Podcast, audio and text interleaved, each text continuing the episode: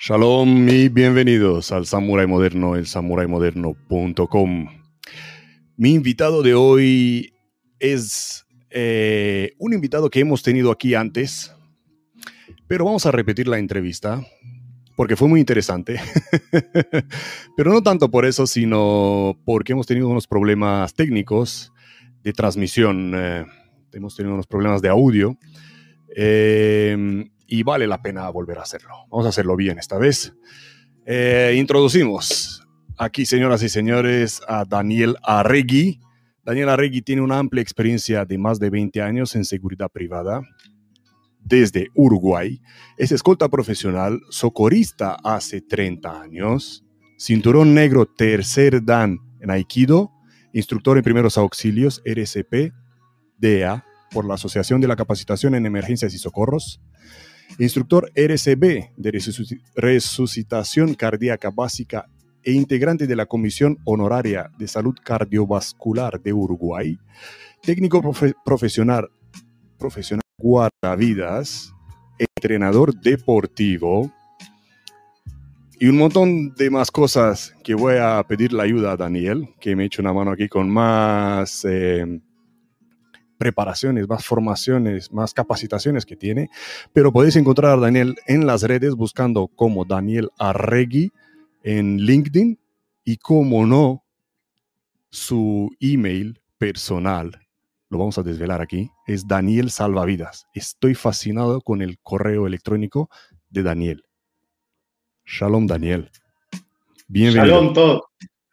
Muchísimas gracias por la oportunidad. Daniel Salvavidas, ¿por qué Daniel Salvavidas hotmail.com?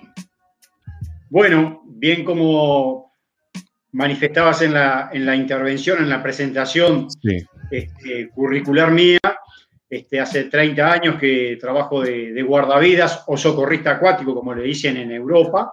Mm. Y bueno, este, antiguamente acá los, los guardavidas éramos salvavidas y bueno, de ahí, de la generación mía, que soy de la generación del 90, éramos salvavidas y bueno, ahí este, se me surgió la idea de, mi correo electrónico llamarlo como Daniel Salvavidas hotmail.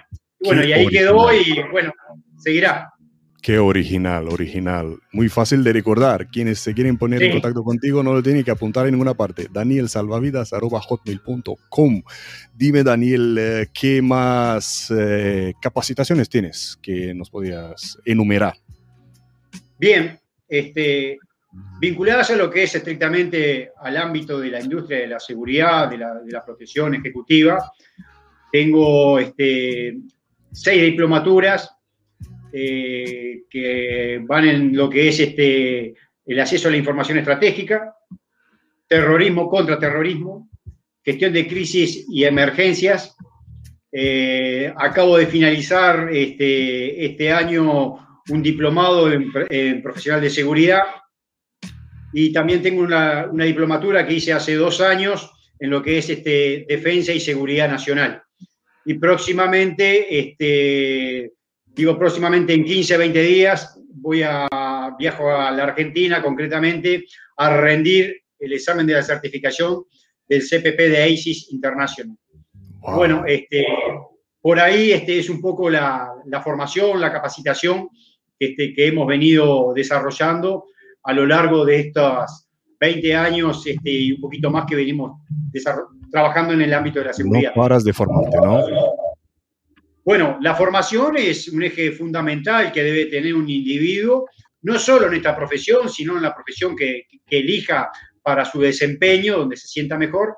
Pero en el ámbito de la seguridad, este, soy un, guerrero, por así llamarlo, este, de la formación, de la capacitación permanente, porque bueno, esto es muy dinámico y en esa dinámica nos podemos encontrar con diferentes situaciones que no en su momento tal vez no podamos saber este, desarrollarlas o cumplirlas o neutralizarlas, y para eso creo que es importante tener este, la formación y la capacitación para, llegado ese momento, poder cumplir con el objetivo. Ahora dime una cosa, ¿cómo haces para filtrar los cursos que valen la pena y, y los cursos que a lo mejor venden humo, lo que dicen? ¿Cómo haces para buscarte el mejor curso, el que más te interesa o el que más... Eh, no es que siempre, no es que el más caro es el, que mejor es de todos los cursos, ¿no? ¿Cómo haces tú para identificar el mejor curso? Viendo la información de quién certifica, este, obviamente, si tiene la certificación de alguna universidad, es mucho más contundente, mucho más sólido, los contenidos, la carga horaria es mucho más, este, más interesante. Este, y trato de cierta manera de recurrir a, gente que tiene mucho más experiencia de la, que, de la que uno tiene, o gente que trabajó durante años en los servicios de protección, trato de cierta manera de, de recurrir a ellos, porque simplemente son un libro de consulta y saben de lo que estamos hablando. Entonces mm. trato de siempre de, vincularme a través de estos medios para poder acceder a la formación y que esa formación este, tenga y cumpla con las expectativas, en este caso, del, alumno, ¿se entiende? Vamos al principio, Daniel. ¿Cómo empezó todo? ¿Cómo entraste en este sector? Bien, eh, esto empezó para mí hace, hace años. Eh, yo hace años trabajaba en, una discoteca electrónica, así era la persona responsable de, manejar la, seguridad. Me acuerdo que manejaba a 12 personas allí.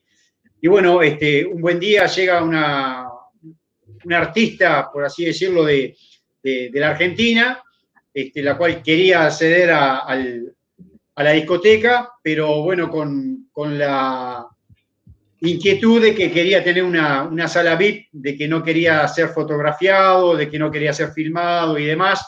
Y mm. bueno, fue así que de cierta manera el, responsable de, manejar las relaciones públicas y el responsable del, dueño, del propietario de la discoteca, me solicitaron a mí que, bueno, que de cierta forma pudiera cumplir y hacerle un marco de seguridad a esta persona este, para que de cierta manera pudiera disfrutar de sus, este, de sus pequeñas vacaciones o del momento de, de, esparcimiento y demás, que lo pudiera desarrollar en un marco de, seguridad y en un marco también donde él pudiera estar tranquilo y absolutamente distendido.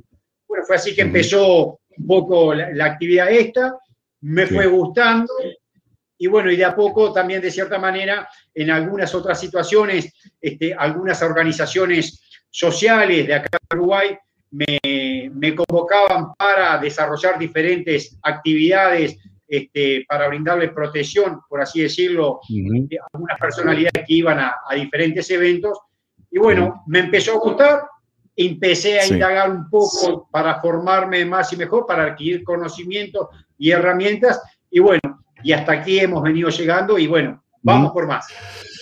Y dime un poco, eres cinturón negro tercer dan de Aikido. Eh, ¿Cuál fue la influencia de las artes marciales en tu vida profesional? Sí, correcto. Soy tercer dan de Aikido.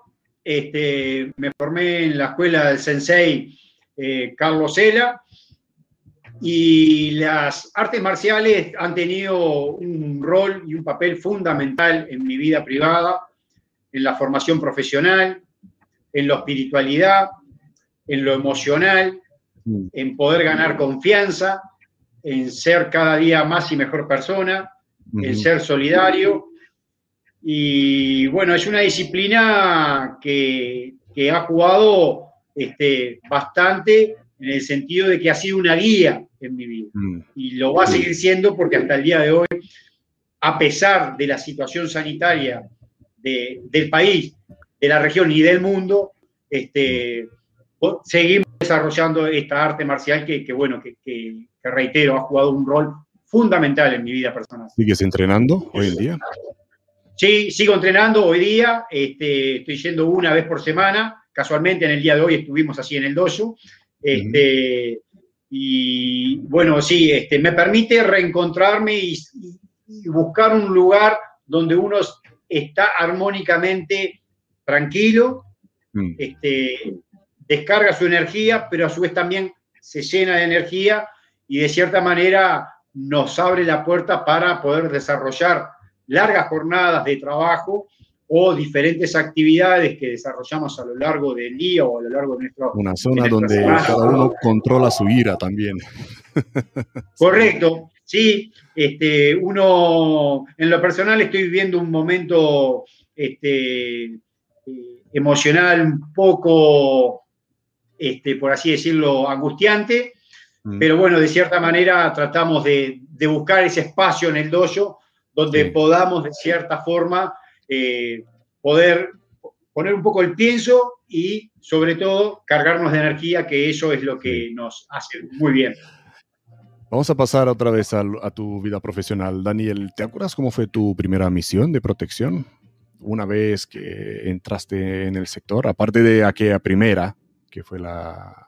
Sí, eh, la, primera, la primera gran misión, si bien todas las misiones son un desafío, Mm. y, hay que llevar diferentes estrategias según el requerimiento del cliente. Mm. En esta ocasión fue este, hacia, hacia un ex embajador uruguayo, donde se lo había invitado este, a, a formar parte de una oratoria en, una, en una instancia y bueno, se me, se me, contrató a mí para desarrollar la, protección de, de, esta, esta persona que, reitero, este, es un ex embajador uruguayo.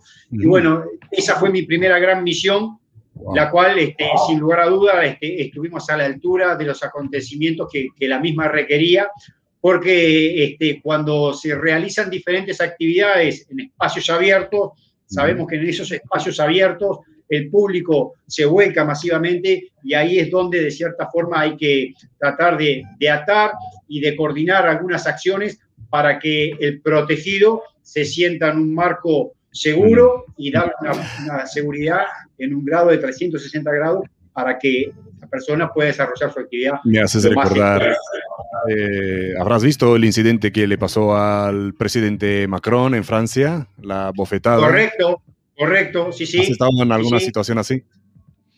Bueno, eh, en alguna situación así de, de agresión no he estado. Eh, no, no, me refiero en este apretón de manos ahí en la cuerda. ¿Qué tal? Es tenso, ¿no? Eh, eh, hace en el año 2015 vino una, un dignatario, la cual, este, bueno, se nos asignó la responsabilidad de, protegerlo. Y cuando llegamos en la cápsula, al bajar este, la protección, al bajar los diferentes anillos de seguridad, este, baja el VIP y en el momento que el VIP se iba trasladando al recinto donde iba a ser una oratoria, mm. este, se le acerca una persona allí este, para entregarle algo, y bueno, de cierta forma no, no correspondía, este, se neutralizó a esa persona, nadie se dio cuenta de esa situación, eh, continuamos con el VIP al recinto y de cierta forma este, se pudo lograr el objetivo que era trasladar al VIP, al recinto, con el fin de que él haga su oratoria. Pero por suerte, felizmente, no pasó nada y bueno, se tomaron los recaudos pertinentes este, y valga la redundancia también, era una actividad abierta en el Paraninfo de la Universidad, de la Facultad de Derecho. y bueno, es, un recinto muy grande donde también iba público de diferentes este, talantes. Sí, sí, sí. Em, una persona activa como tú, ¿cómo le ha afectado en la vida privada? ¿Cómo has compaginado con la vida privada, Daniel? Bueno, este, importante e interesante la pregunta. Tratamos de, cierta forma de, compaginar la actividad profesional con la actividad de la familia, con la actividad de los amigos Mm. Para mí el poder tener y generar vínculos con, permanentemente y estrecho este, son muy importantes. Y bueno, y con la familia también este, es el sostén del día a día. Eh, mm. Si bien este, la familia en parte sabe la actividad que uno desarrolla, pero tratamos de cierta manera de resguardarlos, de protegerlos, porque nunca se sabe cuáles pueden ser las vulnerabilidades que estos puedan tener y puedan ser blanco y objeto de la, de la, de la delincuencia, ¿se entiende? Entonces hemos tratado de cierta forma de compaginar, de darle el marco de protección adecuado este, para cuando nosotros salimos a trabajar, que ellos se sientan seguros. Sí, sí. Y ahora durante esta mm, pandemia, durante mm, este confinamiento, ¿cómo lo has pasado? Bueno, eh, de cierta forma la hemos este, pasado bastante bien. Eh, yo el año pasado tuve, me contagié de COVID en, la Argentina, este, sin ningún tipo de secuela, asintomático al 100%. Felizmente al día de hoy estoy vacunado con las dos dosis.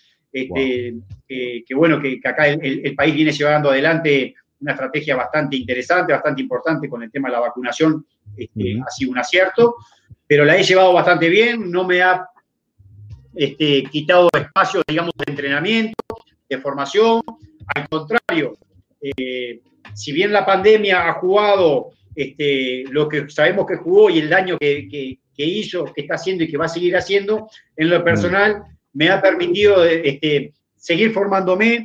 Al día de hoy llevo cerca de 32 formaciones, lo que son congresos, seminarios, webinar, pude finalizar el diplomado de, de, seguridad.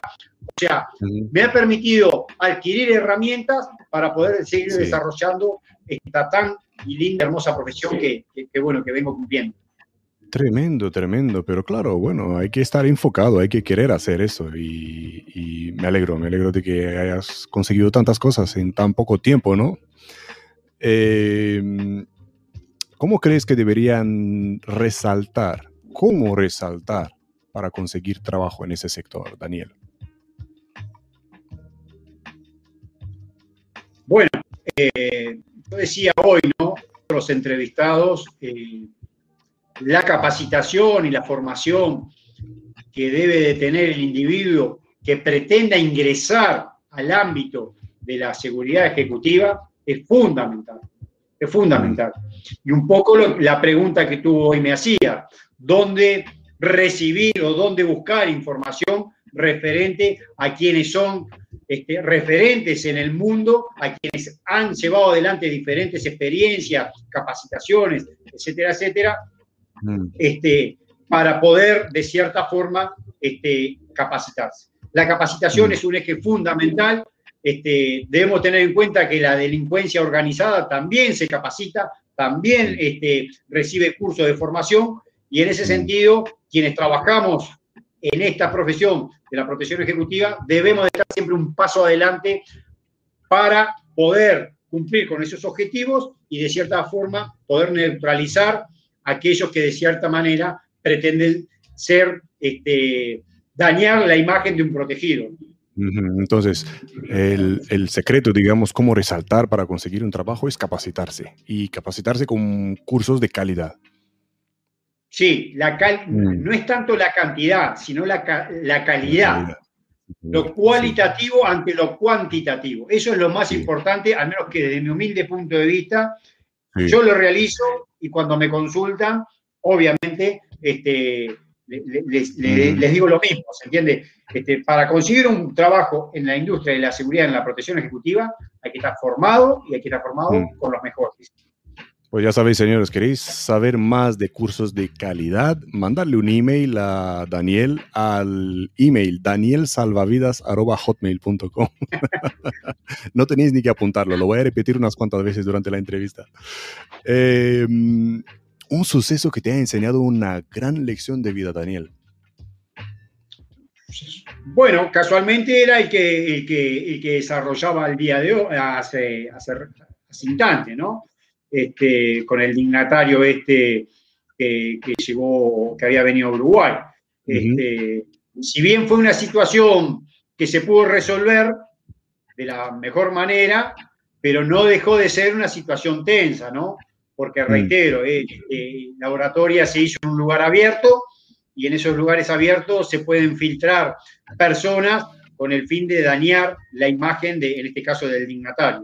Esa fue la, el, insuceso este, que me ha pasado a lo largo de esta, de, esta carrera profesional que vengo llevando adelante. Y digamos este, que la lección que te llevaste...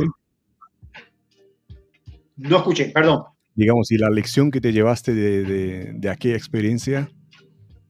bueno, la lesión de que, bueno, que sin lugar a duda, ahí este, eh, la, estrategia que, pusimos en práctica, de cierta manera, este, presentó una pequeña vulnerabilidad porque eso no podía haber pasado. Sí, bueno, no hay este, seguridad perfecta. ¿eh? No hay seguridad perfecta. No hay seguridad perfecta, no hay seguridad perfecta. Sin lugar a dudas, una vez finalizado la, actividad y demás, siempre con el equipo tratamos de, bueno, de, hacernos preguntas. Y obviamente esa era una de las preguntas importantes mm. del por qué había pasado lo que pasó. Sin lugar a duda, este, lo charlamos, lo discutimos varias veces, varias veces. Acá no se trataba de buscar culpables, se trataba de que acá fue una falla de todo el equipo. Que no vuelva a repetirse. que exactamente, no volvió a repetirse porque, valga la redundancia, el dignatario después tuvo dos o tres actividades más y bueno, se pudo corregir en tiempo y forma y no pasó nada felizmente. Qué bueno, qué bueno, qué bueno, me alegro mucho. Y esto nos lleva a la siguiente pregunta que a lo mejor tiene que ver con esta, eh, con ese suceso. ¿Uno de tus mayores errores del que hayas aprendido? uno de mis mayores errores que haya aprendido. Mm. Sí, este, la confianza. Uf, el factor humano, otra vez. Sí, el factor humano. No me digas, no me digas. Sí, sí, sí, el factor humano. Sí, sí. Mm. Este, no deja de sorprendernos. No, creo que, que por otros entrevistados que tú has tenido, eh, es, el, la gota permanente, ¿no? Eh, el, poder ganar en, confianza y poder tener un equipo de confianza, un equipo que está entrenado, un equipo que está capacitado, un equipo que está atento, un equipo que es responsable, pero se dan vulnerabilidades, este, pero bueno, eh, fue una situación que la verdad este, que no era deseable para nada y para mí fue muy frustrante. Te refieres la situación, para no entrar en detalles, pero era, eh, tenía que ver con tu vida profesional.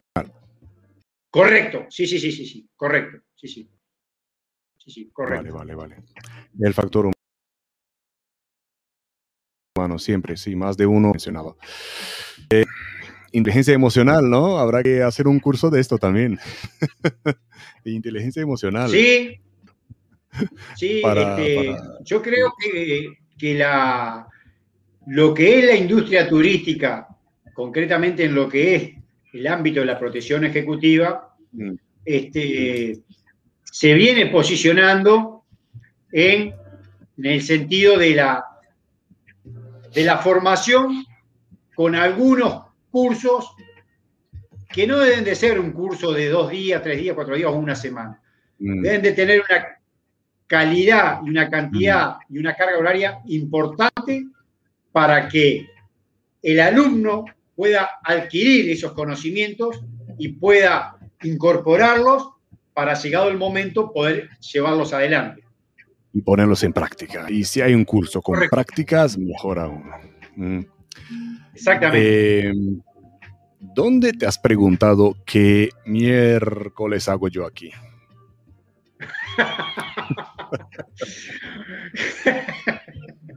Venga, veo, venir una anécdota. Veo venir una anécdota. Este, sí, en realidad este, hace cuestión de tres años este, llegó un ejecutivo importante al Uruguay, eh, en español, mm. y de cierta forma al, se dieron algunas situaciones, este, no nada de violencia ni de vulnerabilidad ni nada, pero eh, me llamaron muchísimo la, atención, pero bueno, de cierta forma, este, me sentí, fue el día que dije, ¿qué miércoles hago yo aquí, no? Pero bueno, este, esto del, tropezar y pararnos y mm. continuar adelante, eso es, es propio de la característica de quienes trabajamos en esto, y bueno, y uno lo tiene incorporado. Buscarle una solución. Y ya, exactamente, para un problema, una solución. Y, siempre debe ser así, en la vida es así. Un problema, una solución, un problema, una solución. Sí, sí, sí. Comparte una anécdota, Daniel. ¿Alguna anécdota que te ha pasado o te han contado? Anécdota que me hayan contado, que me haya pasado. Sí. Sí. Eh, este año, este año eh, en, mi otra actividad como guardavidas en la playa, se me acerca un matrimonio con, con sus hijos a preguntarme el lugar más seguro para bañarse, para hacer uso de un chapuzón en el agua, etcétera, etcétera.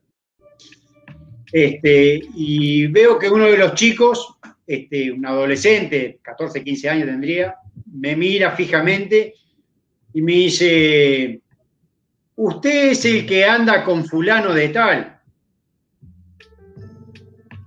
Yo, no, no, no. Bueno, este, me pudo identificar, este, el chico se acordó muy bien de, quién era, de, quién era no, no tanto yo, sino la otra persona, ¿no? Mi protegido. Pero mm. este, me causó mucha, mucha gracia y los padres obviamente este, también de cierta forma me, después me dijeron, sí, sí, tú sos el, es este, que tienes una, una, cara inolvidable también, ¿eh? ¿No te han confundido con el actor, con el transportador? ¿Cómo se llama? Sí. también, ¿no? Muchas veces me lo han dicho, sí. Tienes un parecido. Muchas veces me lo han dicho. no pasas desapercibido. Mm. No, no, eh. no, no, no. E, e inclusive, este, tengo, tengo una amiga a la cual aprecio mucho, mm. este, sé que no está pasando por un momento muy bueno ella.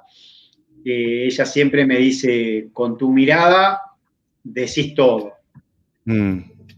No, quiero saber lo que debes de ser totalmente enojado o enfadado. Mm. Este, así que aprovecho la oportunidad, le mando un fuerte abrazo a la amiga este, porque bueno, este, sé que le hace, le hace bien el abrazo. Un fuerte abrazo desde aquí, desde la distancia también. Eh, ¿Te han puesto algún apodo, un nombre de guerra, Daniel? Sí, tengo esto de, ir a la Argentina y demás y, de poder ingresar al mundo de la protección, he generado muchísimos vínculos con, con la Argentina. este, y generé un vínculo muy lindo, muy sano, muy fraterno, este, con un hermano de la vida que es el amigo Gustavo Merani. Sí, que ha estado aquí este, entrevistado. Sí, este, tanto Gustavo como su, socio, este, Germán Sagusti, me han puesto el comandante. Sinceramente no sé. Me han puesto el comandante este, sería una, interrogante, una pregunta para ellos también. Y bueno, siempre con Gustavo, este, eh, él está deseando que yo llegue a la Argentina para compartir charlas, para, aprender. Él aprende de mí, yo aprendo de él. Es un ida y vuelta, compartir un café. Este, tenemos previsto compartir un asado también. Lo va a hacer él. Este, y sé que tiene una familia hermosa, sus dos nenas, su señora esposa, en fin. Mm. Eh, el apodo que me han puesto los amigos, tanto Germán como Gustavo, el comandante.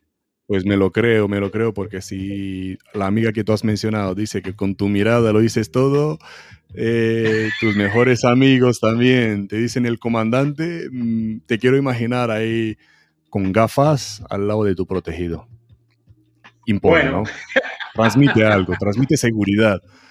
Qué bueno. Bueno, es lo que es lo que de cierta forma para eso somos contratados, ¿no? Para brindar mm. este, un marco de seguridad. Sí, Pero Este, eh, me da mucha gracia el, apodo del comandante. Sí. sí, sí, sí. Daniel el comandante. Qué bueno. Em, uno de tus mayores desafíos, comandante. Uno de mis mayores desafíos seguir capacitándome, mm. seguir creciendo,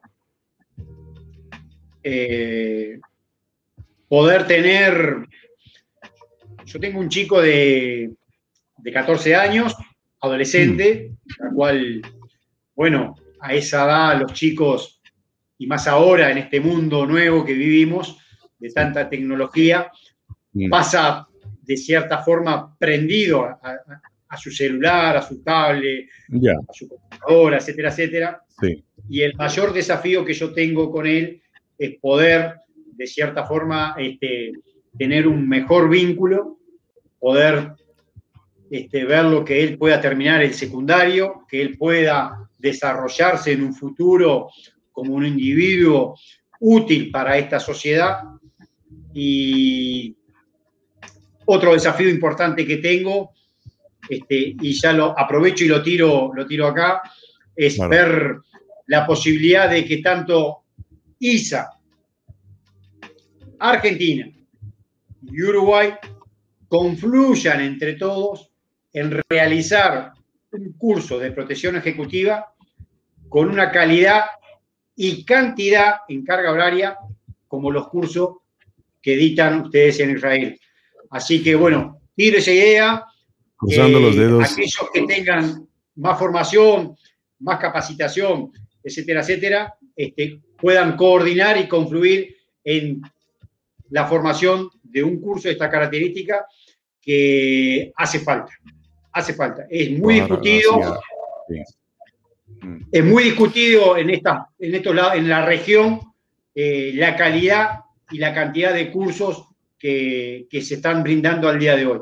Así que hay, en ese sentido hay que tener mucho ojo, mucho cuidado y bueno, esperemos que a la brevedad posible podamos acceder a una calidad de cursos como los que dan en Israel. Ojalá, ojalá trabajemos eh, en ello. Y mira que eso dice mucho de ti, Daniel, cuando yo te pregunto por uno de tus mayores desafíos y tú no piensas en ti. Tu mayor desafío es hacia otro, hacia tu hijo, tu mayor desafío, capacitar a los demás, tu mayor desafío. Eh, estoy muy impresionado con, tus respuestas. ¿eh? demuestra muchísima humildad, muchísima humildad. Eh, pero me gustaría que, aquí sigamos hablando abiertamente y, sin, sin, barreras. Así que cuando te pregunte ahora, ¿qué te enorgullece de, vida, de tu vida profesional? Eh, por favor, sin humildad y sin vergüenza, ¿qué te enorgullece? Habla, habla desde el corazón, ¿qué te enorgullece de tu vida profesional? Bueno, me enorgullece cumplir con la tarea para la cual soy contratado. Me enorgullece este, ser puntual con mi cliente, mm. darle el marco de protección adecuada que amerita. Eh, estar presentable. Eh, yo soy muy fanático de los perfumes. no me digas. Eh, me, gusta, me gusta estar al 100% preparado desde lo que es este, desde lo emocional físicamente. Mm. Y obviamente este, eso viene acompañado también preparado desde el punto de vista académico y lo que es también la reacción si es necesario.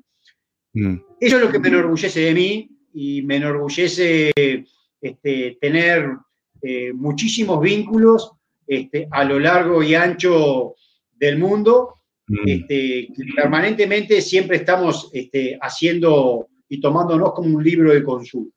Mm. Así que ese es el mayor orgullo que, uno, uno tiene y, la solidaridad con lo que uno hace las cosas. Mm. Eso pasa por ahí. Qué bueno, qué bueno. Y hablando de clientes, ¿puedes compartir algún cliente de algún nivel? Sin dar nombres, está claro que aquí no quiero, no quiero nombres, si no, si no se quiere hablar. Bueno, nosotros eh, tuvimos la oportunidad de, trabajar para, este, para el gobierno, no para el actual gobierno, para otros gobiernos. este, lo hemos hecho eh, por momentos eh, durante periodos cortos, durante periodos largos y también hemos este, desarrollado algunas actividades para algunos empresarios, este, integrantes de diferentes sedes diplomáticas, este, etcétera, etcétera, etcétera. Alto, alto nivel, está claro. Em, vamos otra vez con más consejos, quiero más consejos de ti. Eh, ¿Cuál crees que podría ser el error fatal que podrían cometer los profesionales? Bueno, y que al día de hoy, eh, por suerte, digo, ¿no? Por suerte, mm. son los menos que cometen esos errores, hablar mm. de sus protegidos, hacer un mal uso de las herramientas de trabajo, mm. eh, sacarse fotos del auto o de la camioneta donde transportan a su, a su protegido. Yo recuerdo cuando, cuando fue el G20 eh, en la Argentina hace tres años atrás, mm. este, parte de la cápsula de seguridad del señor presidente de, Estados Unidos, la, la bestia, el auto donde se transportaba y se transporta el actual presidente de Estados Unidos, parte de esa cápsula se sacaron fotos este, en la estación de servicio con, la, con, la, con, el, con el auto que transportaba el señor presidente. Esas cosas no pueden pasar. No pueden pasar. Este, hablar del protegido tampoco puede pasar. Eso habla muy mal del profesional y mm. eso, reitero, por suerte, a lo largo y ancho del mundo son los menos que lo hacen pero causan un daño inmenso donde ahí caemos todos sí. en esa bolsa. Y no es así, señor. Hay muchísima gente que es profesional y lo hace con la mayor responsabilidad que, que amerita la situación. Y vamos ahora a los principiantes, a los que acaban de entrar en este mundo o quieren introducirse en este mundillo de la protección. ¿Qué crees que no están haciendo bien? Bueno, creo que le, le falta formación. Mm. Yo hoy decía, eh, en lo que respecta a la formación de, protección, eh, deberían de, darse más calidad y más cantidad de carga horaria en diferentes cursos, en lo que es la inteligencia, fundamental mm. para esta tarea, fundamental. Y también otra pata importante, lo que es la ciberseguridad. Esos son dos ejes importantes que quienes trabajamos en el ámbito de la protección ejecutiva debemos tener en cuenta. Y aquellos que están ingresando a este mundo, como recién tú decías, deben de tener en cuenta estos dos ejes. Y también lo que yo recientemente decía, ¿no? El mantener un perfil muy bajo, el mantener un silencio total a quien protege y en hacer un uso debido de las herramientas de trabajo. Este, y, hablando de hacer un, de, tener un perfil bajo, em, vamos a las redes sociales. ¿Crees que son necesarias para nosotros? ¿Cómo ves el uso de las redes sociales? Sí, totalmente. Las redes sociales, si son bien utilizadas, eh, sirven y de mucho y son una herramienta absolutamente válida para nosotros. Mm. Eh, este, en mi caso yo uso Twitter y LinkedIn y Twitter lo uso eh, muchísimo este, porque bueno, me va marcando diferentes cortes de ruta, cortes de avenida, cortes de calle, movilizaciones sociales, este, accidentes de tránsito, accidentes de incendio, etcétera, etcétera, etcétera. Entonces me parece que es importante las redes sociales pero también son importantes para recibir y recabar información para nosotros, para cuando vamos a llevar una operación para un protegido. Porque muchas veces se pueden hacer diferentes y se han hecho amenazas de forma subliminales para el protegido y bueno, ahí es donde podemos recabar información. Me ha pasado y de cierta manera podemos tomar los recaudos para poder neutralizar o poder llevar adelante o cambiar la estrategia sobre la marcha. Pero las redes sociales, si son utilizadas, totalmente, sí, sí, este, las redes sociales, si son bien utilizadas, son una herramienta muy rica, pero también sabemos que hay quienes la usan del otro lado para dañar la imagen. Sí, sí, sí. Em, Daniel, ¿cómo ves tú el sector de la, de la protección ejecutiva en los últimos 20 años? bueno, ha crecido de forma exponencial, ¿no? Muchísimo, muchísimo. Eh, vamos a hablar un poco de lo que es acá en Uruguay. Acá en Uruguay, este, eh, eh, hace 20 años atrás no se hablaba de lo que es la protección ejecutiva. Mm. Hace 20 años atrás, algunos fiscales este, no andaban con protección ejecutiva. acá se minimiza mucho lo que es la protección de funcionarios del gobierno. Eh, y bueno, y desde hace cuestión de unos años atrás, este, tengo un amigo que para, mí es el referente número uno acá en Uruguay, el, mayor retirado Claudio Domínguez, al cual en el día de hoy tuvimos una comunicación este, por un seminario que, impartió hace dos fines de semana atrás, el cual participamos también. Y ahora Claudio casualmente se encuentra en Europa trabajando.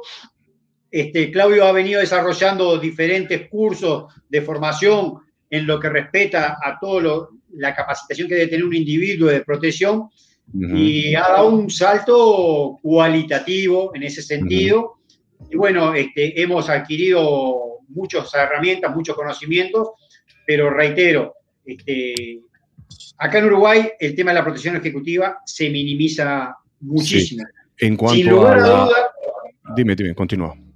No, sin ir más lejos todo, y esto para tomar nota, hace cuestión de un mes aproximadamente, el ministro del Interior, el ex ministro del Interior, hoy fallecido, este, sufrió una descompensación cardíaca y su eh, chofer escolta no sabía las maniobras de reanimación. Entonces, eso es gravísimo. Una persona tiene que estar formada al 100%.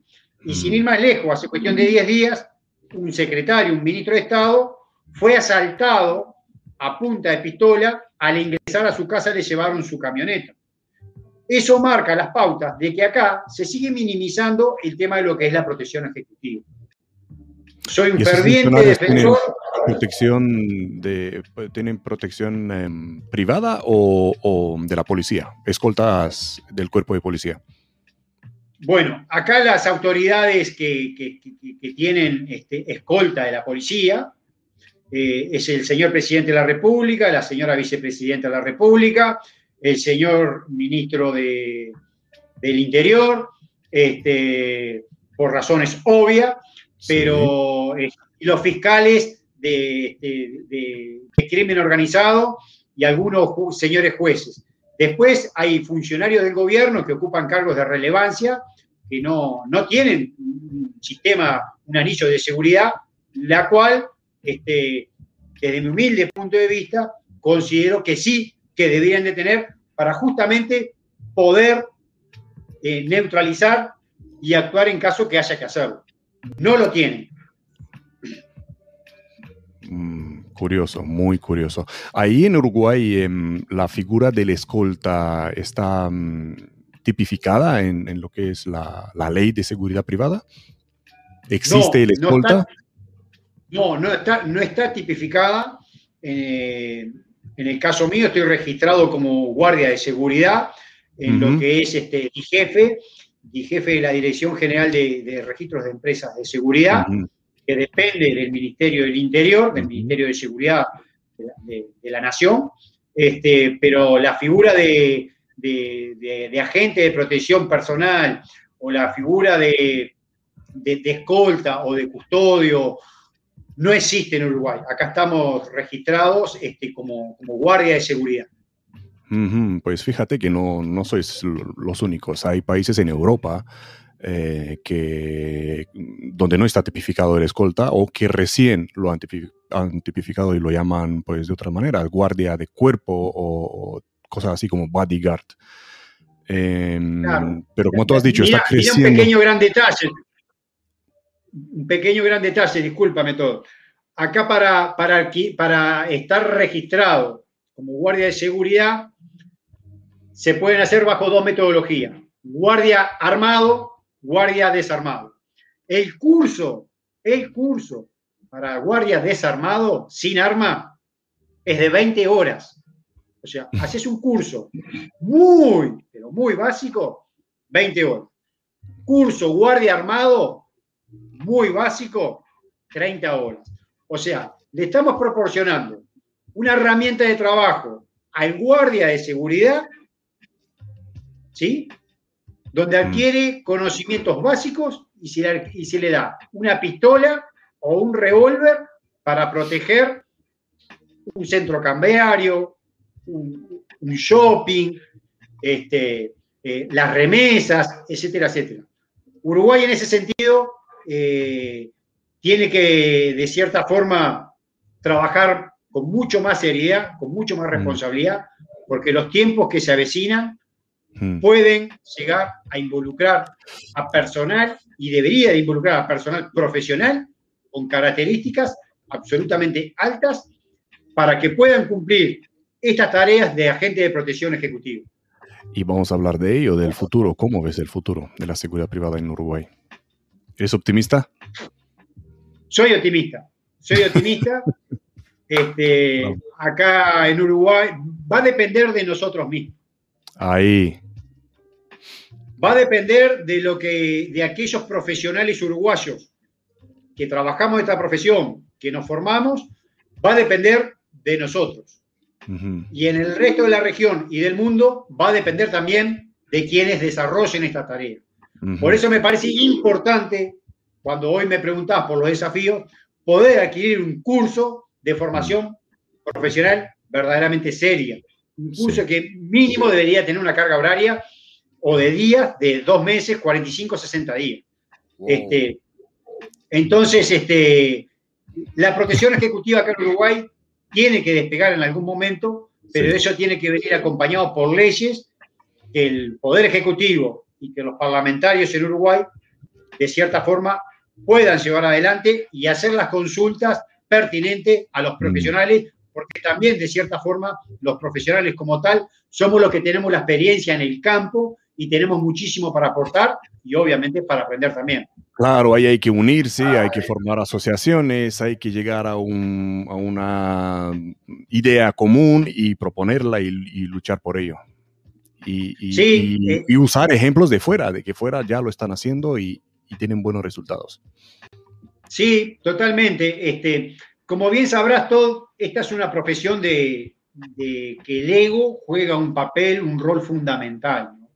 Sí. Este, que no debería de ser así. El ego, este, ah, no solo en Uruguay pasa, sino pasa a lo largo y ancho del mundo. Eh, el ego de algunas personas, este, de cierta manera, daña. Y acá este, hay que ser un ser solidario, mm. un ser de confianza para poder desarrollar los objetivos para los cuales somos contratados. Sí, en toda y cada una de las entrevistas se menciona el ego. El ego que es un gran obstáculo ante, ante el progreso de, uno como profesional. Claro, mm. mira, yo este, eh, este año tuve una actividad acá en Uruguay este, que se hizo restringida y la cual, bueno, fui a acompañar a, un cliente que tengo. Este, y a esa actividad, primero que nada, tuve que coordinar algunas acciones con el, con el jefe responsable de, del local donde iba a ir mi protegido.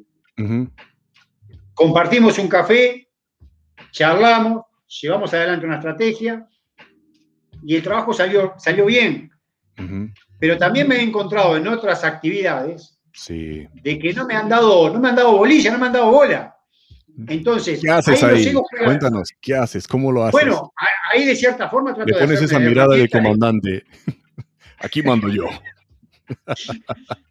trato de hacerme de herramientas de recabar la información. El recabar la información para esta profesión es fundamental. Mm. Si no recabamos esa información, después fracasa todo, se derrumba todo. Entonces, la información, el poder acceder a la información, al poder adquirir datos, mm. lo otro viene solo. Lo que es la mm. gestión, lo que es la estrategia, lo que es brindar un marco de seguridad de 360 grados. Pero ¿dónde has aprendido eso, Daniel? No lo has aprendido en un curso de 30 horas, eso lo has venido aprendiendo, eh, formándote y capacitándote. Y esto me lleva a la siguiente pregunta. ¿Qué crees que está fallando en, el, en la capacitación? bueno, lo decía hoy este, a, lo largo de la entrevista, ¿no? Eh, los futuros cursos de, formación deberían de tener por lo menos este, un módulo importante, importante, un módulo importante, mínimo de tres meses, de lo que es este, el acceso a la información, el acceso mm. a datos, etcétera, lo que hablamos lisa y llanamente. Módulo de inteligencia y contrainteligencia. Módulo de inteligencia. Y en ese mismo sentido, un módulo completo de lo que es la ciberseguridad. Mm. Sí, creo que está fallando eso y creo que hay algunas organizaciones este, en la Argentina, me conta, este, están llevando adelante y que tienen una mirada con una perspectiva este, a mediano y largo plazo. Y eso, y es por ahí donde se debe de ir, caminando juntos.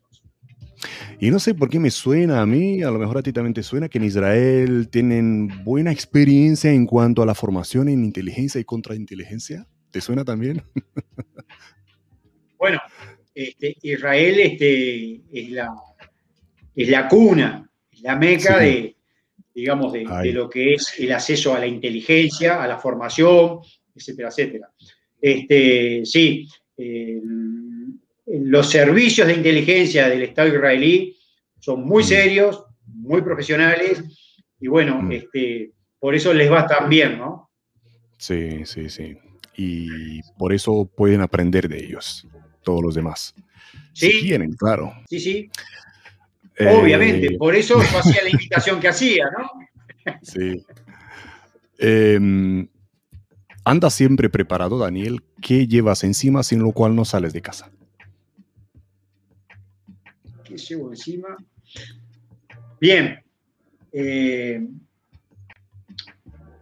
siempre llevo encima. Eh, perdona que te interrumpa. aunque vayas a la playa, aunque vayas a comprar pan o cualquier cosa, sin lo cual no sales de casa.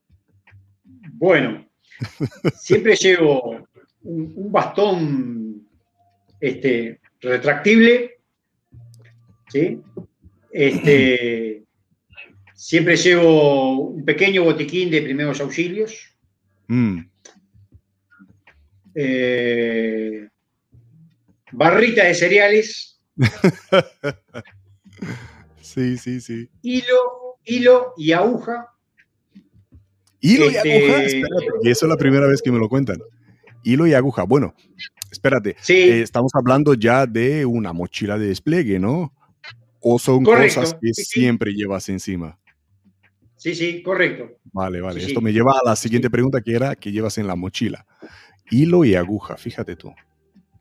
Hilo, aguja, barritas, barritas de cereales, este, pequeño botiquín de primeros auxilios. Este, también llevo, de cierta manera, este, algunas medicaciones, como por ejemplo este, paracetamol, en fin, por un pequeño dolor de cabeza. Este, mm. Y también eh, un cuchillo táctico. Este, pero esas son las cuestiones que siempre me acompañan. Y cuando estoy en una operativa, también obviamente me llevo siempre eh, ropa por y me llevo un mm. traje este, por si Extra. Este, hay que cambiar de indumentario. Y cuando estás operativo, ¿usas algún truco, Daniel, para, para, estar siempre alerta, para no, para no dormirse, para estar organizado, puntual? ¿Tienes algún truco? Bueno, trucos, este, Siempre hay. En lo personal, eh, cuando llegamos a destino con el protegido, eh, mm. me bajo del auto. No soy de las personas que se quedan arriba del auto. No estás quieto, no quieres estar quieto en ningún momento, ¿no? No, no, no, no. No, no, no. No, no, porque el trabajo nuestro es de mucho estrés. Mm. Entonces, el poder quedarte adentro del auto mandando un mensaje, a la familia a ver si está bien o hablando con alguien. Llega un momento que este, empieza, te invade la soledad y ahí es donde te dormís. Y en un servicio de protección no hay que dormirse, hay que estar atento, no sabemos cuándo venir, puede, puede venir el factor sorpresa. Reitero, en lo personal, me bajo del auto y trato de cierta forma de estar activo con la vista permanentemente en el, protegido. Moverse, moverse, moverse, no estar quieto, ¿no? Correcto. Correcto. Y vamos, vamos a tu día operacional. ¿Cómo es un día operacional en, tu vida? Bueno, un día operacional en mi vida es, eh, se inicia a las 8 de la mañana. Duermes, ¿no? Sí. El comandante descansa, sí, con un Soy ojo de dormir poco también. ¿eh? Sí, sí, sí. Soy de dormir poco. Este, a veces son las 3 de la mañana y estoy, elaborando un artículo, escribiendo o, bichando, Twitter. Eh, pero el día operacional se inicia a las 8 de la mañana, este, se pasa a buscar al VIP, este, y bueno, ya se tiene la agenda previa de cuál va a ser sus diferentes actividades. Al mediodía, por lo general, tipo 13 horas el almuerzo, eh, después puede ser una pequeña siesta o no, depende de la actividad que tenga. Eh, pero lo más complejo eh, se da a veces a la noche, porque bueno, porque hay algunas actividades de índole social o algunas actividades donde el protegido hace uso de, este, su actividad física en, un gimnasio. ¿no? Entonces, bueno, ahí hay que, este, de cierta forma, este, estar un poco más activo, eh, porque no olvidemos que la actividad empieza a la mañana temprano y ahí, desde el punto de vista físico, emocional, empezamos a decaer, pero bueno, es el momento donde hay que estar mucho más activo. ¿El arma preferida? Bueno, arma preferida tengo dos. ¿De fuego? Eh, sí, sí, sí, de fuego. Magnum 357 y la Glock 19. Glock 19, sí, señor. Sí, Glock 19. en, ese, en ese mismo sentido, cuando próximamente, cuando viaje a Buenos Aires, este, voy a recurrir a, uno de los mejores instructores, por no ser decir que es el mejor, a, Germán Sagusti para, para adquirir más. Díselo porque él no lo quiere reconocer, hay que decírselo porque él no lo quiere reconocer. es un caballero. Sí, sí. Es un caballero, sí, sí. Este, es, el mejor este, instructor en tiro, así que que se vaya aprontando que el comandante lo va a someter a, a, un alto grado de estrés. Sí, sí, sí. Y recordar a la gente que nos está escuchando que, que, Germán Sagusti ha estado entrevistado aquí, ir buscando en el canal la entrevista que hemos tenido juntos. Em, también con Gustavo Merani, también lo hemos entrevistado y está por ahí, por ahí unas cuantas entrevistas atrás, em, muy interesantes.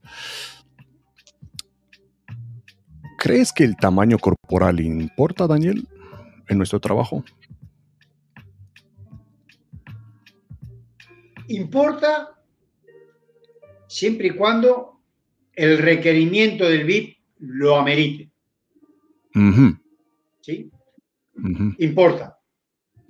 Pero este, también ha quedado demostrado a lo largo y ancho del mundo que tampoco una persona de 1,85, de 1,90 con 110, 120 kilos, este, eh, hace su trabajo de forma efectiva. Y también una persona que mide 1,60 con 55 kilos puede dañar y dañar mucho. Entonces, de acuerdo al requerimiento del servicio, al requerimiento del VIP, este, es lo que se va a llevar adelante como estrategia, a contratar o a, en el aparato, en el anillo de seguridad, si amerita una persona de 1,85, de 1,90 o si amerita una persona de 1,60 con 55. Tiene Eso es un mito que hay, este, ha quedado derribado y va a ir siempre acompañado, reitero, de acorde a las necesidades del cliente. Obviamente que para un artista o un jugador de fútbol, él va a requerir de una persona de tamaño corporal grande. Ahora, mm. para este, un dignatario, un empresario, este, un jefe de Estado, este, personal de diferentes sedes diplomáticas, el, tema corporal no, no es tan importante. Ha quedado demostrado y bueno, este, yo personalmente a Cecilio Andrade no lo conozco, pero bueno, es una inminencia de lo que es Cecilio. Sí puedo hablar de un amigo que también se dedica a la protección ejecutiva aquí en Uruguay, que es este, que valga la redundancia, el, amigo es policía también, Gustavo Barrientos, es instructor en, en Krav Maga, en defensa personal, etcétera, etcétera. Gustavo mide unos 60 este, y es un monstruo, es una inminencia de lo que es este, la autodefensa acá en Uruguay, ¿no? que de hecho imparte diferentes cursos en diferentes unidades de élite acá en Uruguay. Y hablando de Cecilio Andrade, eh, mi instructor eh, en, Israel en, tácticas de contraterrorismo eh, era por, por ahí, de, esta altura, pero no lo veías. Cuando cargaba, cuando cambiaba de cargador, no, lo, no, no lo pillabas. Tenía que hacerlo todo a cámara lenta para que lo vayamos pillando todos. Em, tiene mucha lógica lo que dices, pero me, me, me llamó la atención cuando decías que eh, claramente, pues los eh, jugadores de fútbol, los artistas, quieren, precisan, quieren, mejor dicho, quieren una escolta corpulente. Eh, pero vamos a ser un poco sinceros en esto y creo que se resume al ego también. Yo tengo el mayor número de visualizaciones, el mayor, el, mayor grupo de fans y mi escolta es más grande que el tuyo. Yo creo que esto se resume ahí, no, no en cuanto a la amenaza. No es que los jugadores de fútbol tengan mayor amenaza que el presidente, sino que yo quiero una escolta con este perfil porque quiero que sea el mejor que el de los demás artistas. Estamos totalmente de acuerdo. Este, mm. Hay un ego en lo personal de, lo que es el, VIP, en tener contratados este, un anillo de seguridad de 5, 6, 7, 8, 10 personas, corpulentos, grandes, de un 85, este, y eso es un tema absolutamente de ego. Y porque lo puede pagar. Y también pasa, acá, al menos acá, ¿eh? Y porque lo puede pagar. Lo puede pagar, claro que sí, sí, sí. Claro, correcto. Mm. Sí, sí, correcto. Acá en la región pasa de, de, las barras bravas, ¿no? Este, y bueno, eh, me conta que en la Argentina jugadores de élite, jugadores importantísimos, contratan este tipo de personas, este, grandes, corpulentas, etcétera, etcétera, etcétera, eh, para, de cierta manera, llamar la atención y disuadir. Ahora, hay que decirlo también. Las son esas varas bravas? Por general, no saben la formación que tienen es muy básica o nula. Correcto. Las barras bravas son los hooligans en Europa, en Inglaterra. Vale. Vale. Sí, gente, gente que por lo general está vinculada a lo que es el crimen organizado, ¿no? Mm, mm, mm. Y cuanto más grande y más tatuado, mejor. Exactamente, sí, sí, exactamente. Sí, sí. Eh, este, durante muchísimos años vimos en, la Argentina un, empresario importante de, los medios de comunicación, eh, acompañado por una serie de, escoltas que, bueno, sinceramente se ve que los había contratado en un gimnasio, porque, bueno, mucho músculo, grandote, pero no, no sabían de, de, lo que es este, el trabajo propiamente dicho, ¿no? Bueno, también fue así que en una emboscada este, casi los colocan a todos. Pero bueno, felizmente no, no lograron. No estaban a prueba de bala, nadie está a prueba de bala. Nadie, está blindado. Una cosa, es tirar, una cosa tirar al cartón y otra cosa tirar a, este, a un individuo. El movimiento que responde también. Claro, sí, sí, el cartón se queda quieto, es, táctico, es táctico. Daniel, Daniel, ¿quién te inspira a ti, Daniel? ¿O qué? Bueno, sé que hay dos personas que me inspiran mucho. Hmm. Una es acá en Uruguay, eh, es el mayor retirado Claudio Domínguez, hmm. una persona solidaria, una persona muy, pero muy profesional, una persona que, que él también aprende de sus alumnos. Este, sí, eh, Claudio me inspira mucho. Y después otra persona que me inspira mucho es mi amigo, mi hermano que me ha dado esta profesión, este, Gustavo Merán. Hmm. Muy inspirador, Gustavo. Son las dos personas que me inspiran, espejo y un libro de consulta permanentemente. ¿Qué echa de, de, menos Daniel? ¿Qué echa de menos en general? Se pone a pensar, a lo mejor ahí tomando un mate, y ¿qué echa de menos? O mirando ahí el mar o el océano, porque ahí tenéis océano. Em, ¿Qué echa de menos? Bueno, el, poder cumplir con, el, con los objetivos que nos trazamos para la operación o para la misión el poder este, llegar en hora, el poder estar bien vestido, el poder haber coordinado todo en tiempo y forma, el tener la responsabilidad que amerita llevar adelante la protección de una persona, que esta destina su seguridad, la destina en las manos, las manos mías y del equipo que trabaja conmigo. El estar presentable siempre, eso para mí es... Digamos que echas de menos estar operativo al 100% otra vez. Sí, sí, sí, sí. Mm. Mm. Estar operativo al 100%, el poder estar desde el punto de vista emocional, físico, psíquico, eso es fundamental. Es fundamental. Pues vamos a seguir ahí en, este, en esa onda. ¿Y qué hubieras hecho diferente, Daniel, si podrías volver, volver en el tiempo? ¿Qué cambiarías? Bueno, adquirir los mismos conocimientos que tengo hoy, haberlos adquirido hace 20, atrás, cuando, 20 años atrás, cuando uno se recién se inició en esto. ¿no? Que, nos iniciamos, reitero, por aquel artista que había llegado a la, discoteca, ¿no? Pero, pero bueno, este, eso es lo que de cierta forma me gustaría volver atrás. O que alguien me agarrara y me dijera, mira, sentate acá, este trabajo se hace así, así, así, así, así.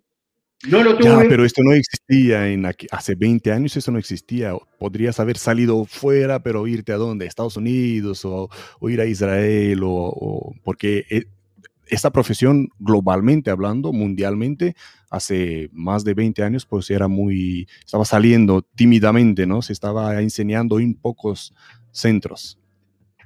Sí, sí, sí, comparto, comparto, este, tanto Israel como Estados Unidos este, o la propia Unión Soviética, la Rusia, este, mm.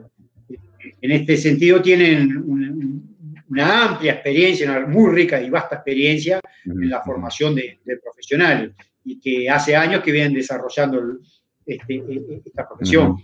Pero eh, en lo personal creo que, que me hubiera gustado eso, que alguien me hubiera enseñado lo mismo que sé hoy, pero hace 20 años atrás. Bueno, no se dio, por suerte lo pudimos ir aprendiendo y lo que nos queda todavía por seguir aprendiendo. Gracias por mencionarlo.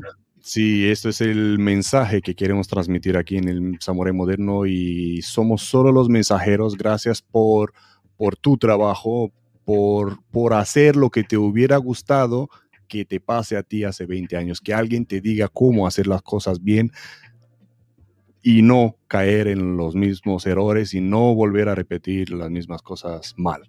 Aprender de los, de los, de los éxitos y de los errores de los profesionales de hoy en día. Muchísimas gracias por, por, el apoyo, por el gran apoyo. De eso se trata. es que de eso se trata. Eh, eh, eh, la seguridad no se, no se puede minimizar. Y en mm. ese sentido, este, obviamente que se dan vulnerabilidades. Mm. Lo importante es tener la capacidad y la humildad suficiente de reconocer, me mm. equivoqué, y corregir para no volver a cometer esa equivocación. Yo hace cuestión de un mes aproximadamente me equivoqué y reconocí que me equivoqué. Mm. Por suerte no pasó nada, pero podía haber pasado. Este, pero bueno, eh, lo importante es tener esa capacidad y esa humildad suficiente para reconocer los errores. Sí, señor, sí, señor. ¿Qué planes tienes, Daniel? ¿Qué tan lejos quieres llegar? seguir capacitándome, seguir formándome, capacitándome, ser más y mejor persona día a día, mm. ser un referente para mi hijo, este, para los amigos. ¿Cómo se llama tu hijo? Vamos a eh, mandarle un saludo y un abrazo desde aquí.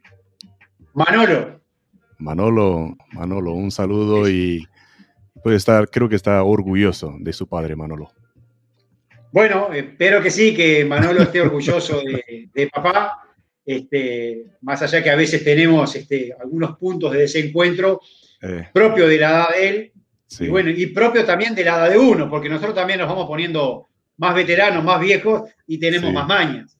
Pero bueno, en ese sentido tratamos de... Pero Daniel, esto siempre ha pasado, Daniel, y, siempre, siempre la generación eh, mayor se ha quejado de la generación joven, siempre, y la tierra ha girado. Desde siempre ha sido así, siglo tras siglo, si lo miramos bien atentamente, no es ahora, no es por la tecnología, no es por, porque antes no había tecnología, pero siempre la generación mayor se ha quejado de la generación joven.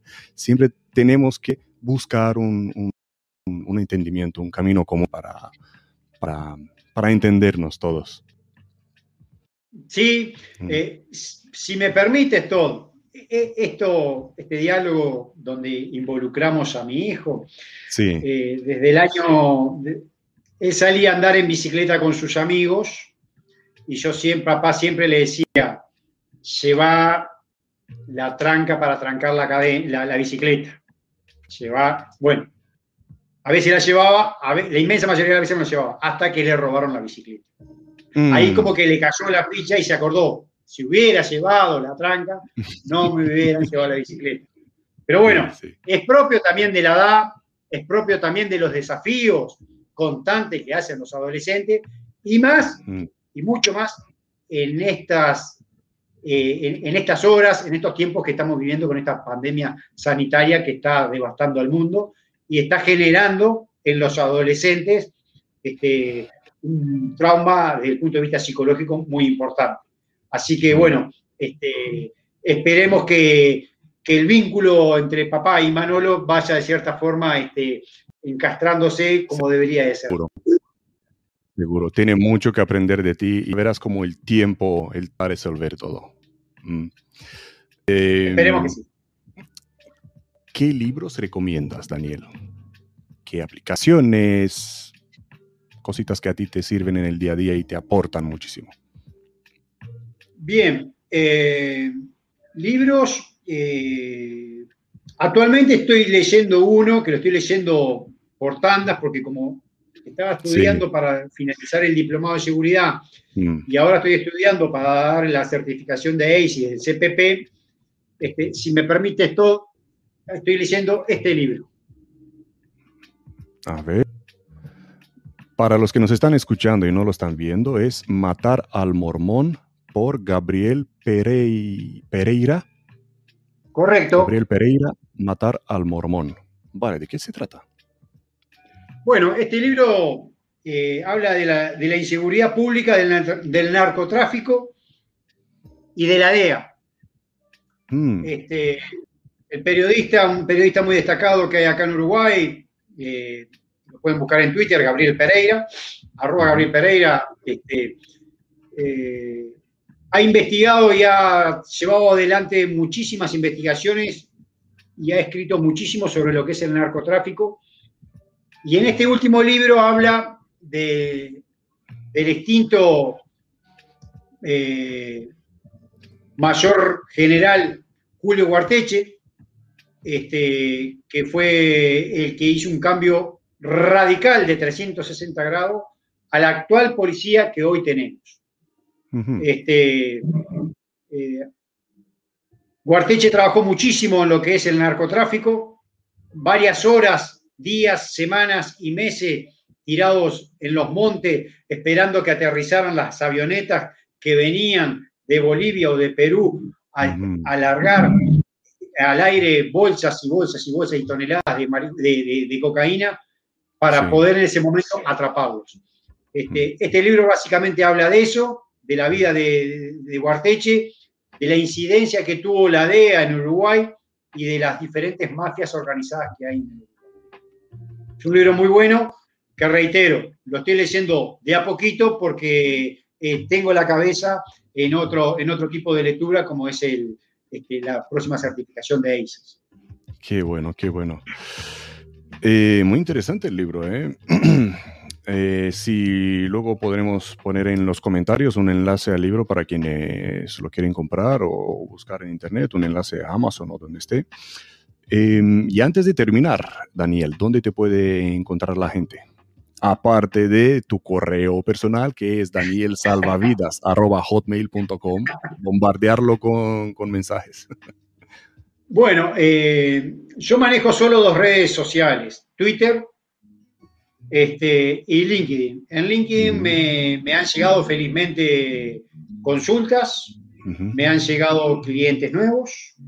Eh, y son las redes sociales que, yo trabajo. No tengo Instagram, eh, no tengo Facebook, Facebook lo cerré hace cuatro años. Hace cuatro años cerré el Facebook por una amenaza que tuve. Este, obviamente, denuncia mediante.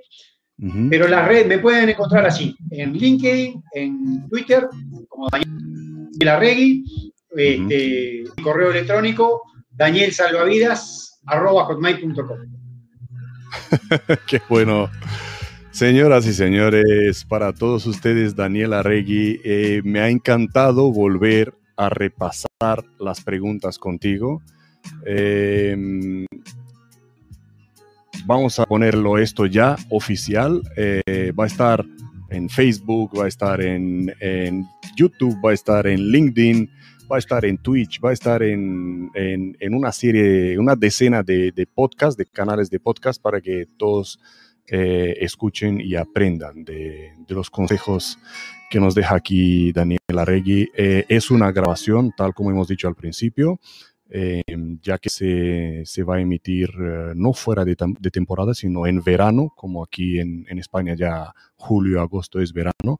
Vamos a emitir en el Samurai Moderno las entrevistas grabadas, ya no son en, directo. Siento no poder eh, poner las consultas y las preguntas en directo en pantalla, eh, pero vamos a estar pendientes de, de, todo lo que están poniendo en los comentarios cuando se emite hoy, cuando se emite esta esta entrevista.